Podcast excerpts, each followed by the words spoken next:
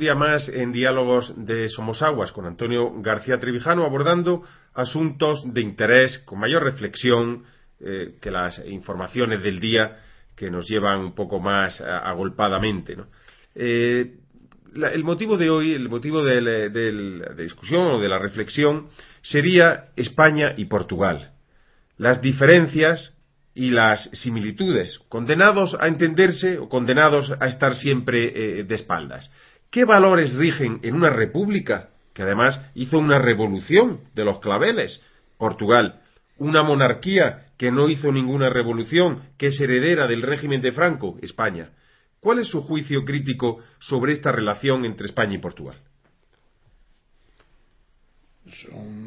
hay varios puntos de vista para examinar la cuestión. La primera, puesto que te has referido a los valores, quiere decir que los valores, la escala de valores humanos, morales, éticos, eh, valores sociales, no es la misma en España y Portugal. Hay diferencias. Esas diferencias se deben a dos factores. En primer lugar, a que la célebre batalla de Alpujarrota, Alpujarrota la separación de España y Portugal después de Felipe II, de Felipe II, ha determinado un sentimiento de superioridad de los españoles sobre los portugueses injustificado y un sentimiento de eh, exaltación del, miedo al español y de superación de sí mismo de los portugueses. Por ejemplo, nadie como en Portugal habla de, con tanto orgullo de su pueblo. Son los mejores del mundo en todo lo que se hable porque se han sentido pequeños fuera de España y la han querido superar con su ánimo, que ya ánimo que desde el Renacimiento lo demostraron con los navegantes portugueses y la conquista de Portugal, las conquistas de los territorios de ultramar en Portugal, que después del Tratado de Tordesillas, eh, pues ya Brasil ha sido su principal colonia, como España fue el resto de América. Esos valores se han traducido hasta, la época moderna porque Portugal pues, cayó bajo la influencia de Inglaterra como defensa frente al peligro español. Entonces, eh, Portugal ha heredado y tiene muchos valores transmitidos por los ingleses.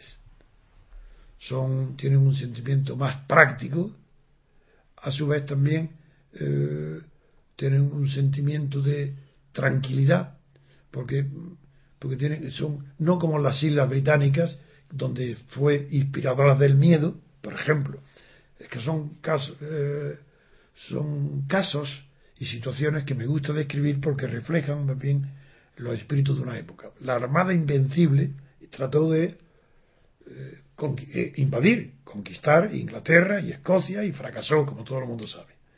Pero el miedo que provocó en Inglaterra fue tan grande, tan grande, que, por ejemplo, la madre de uno de los, primeros filósofos ingleses, Oves, pues lo tuvo con siete meses.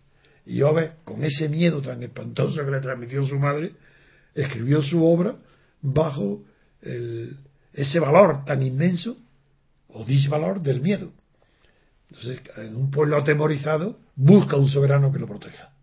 La soberanía de Joves es fruto de ese miedo se renuncia a la libertad a cambio de la soberanía de uno solo que te proteja. Esa educación inglesa en Portugal también está presente porque ha tenido un miedo continuo a que España vuelva a invadirla. Hoy ya no, hoy no existe. Y también existe en Portugal un tipo de canción que se puede comparar muy bien para ver la diferencia con España, con el flamenco. Portugal tiene el fado. El fado es de una dulzura inemitable. Yo no recuerdo en ningún país, no soy experto en música, pero los fados me entusiasman, me gusta muchísimo por la nostalgia, lo que llaman saudade, que es un sentimiento que no tiene una traducción exacta, porque no es exactamente eh, nostalgia. Melancolía.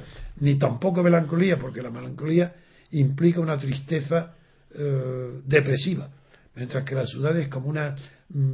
Morriña.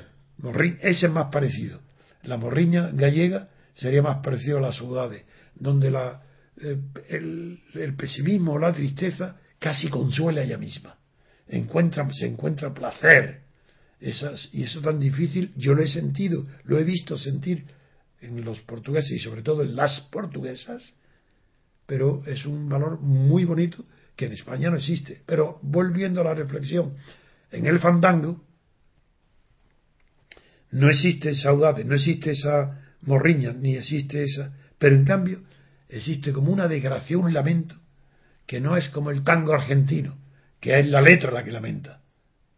Pero el ritmo del tango no, no, evoca el lamento, evoca más bien un arrastre del acordeón, de los puertos, del, pero la letra sí es el, el, lamento. En cambio el flamenco, no siendo una letra del flamenco, el ay del flamenco, el que todas las canciones terminan y empiezan con el ay, ay, ay, es como un llanto, un quejido, que es muy profundo en España. Y en Portugal es, mucho más dulce. Luego hay una diferencia de valores, en, al menos antiguamente, cada vez son menos, porque los pueblos al convivir se van transmitiendo sus respectivos valores y a la vez, y a la vez van dejando de ser tan significativas las características de cada pueblo, porque se van suavizando, se van quitando las aristas, son cada vez menos definitorias y pasan a ser más que definitorias características. O sea, el flamenco no define al pueblo español, pero es característico de España. Es igual en la saudade, hoy no define al pueblo portugués, el, fado, pero es característico de Portugal. Esas diferencias hacen que hoy sí hay una apetencia muy grande, muy grande en Portugal, mucho más que en España, por una futura federación con España, en una federación ibérica, pero no, sé si tendría ese nombre, y yo soy partidario de ella, porque España y Portugal unidos son más fuertes. Cuando se le dice a un portugués piensan enseguida en el fútbol, y siempre dicen, uy, los primeros del mundo. El fútbol portugués, el fútbol español en un solo país, ya ni Brasil ni nada parecido. Eh, pero lo pongo como un ejemplo simpático del deseo popular que hay de la unión de España y Portugal.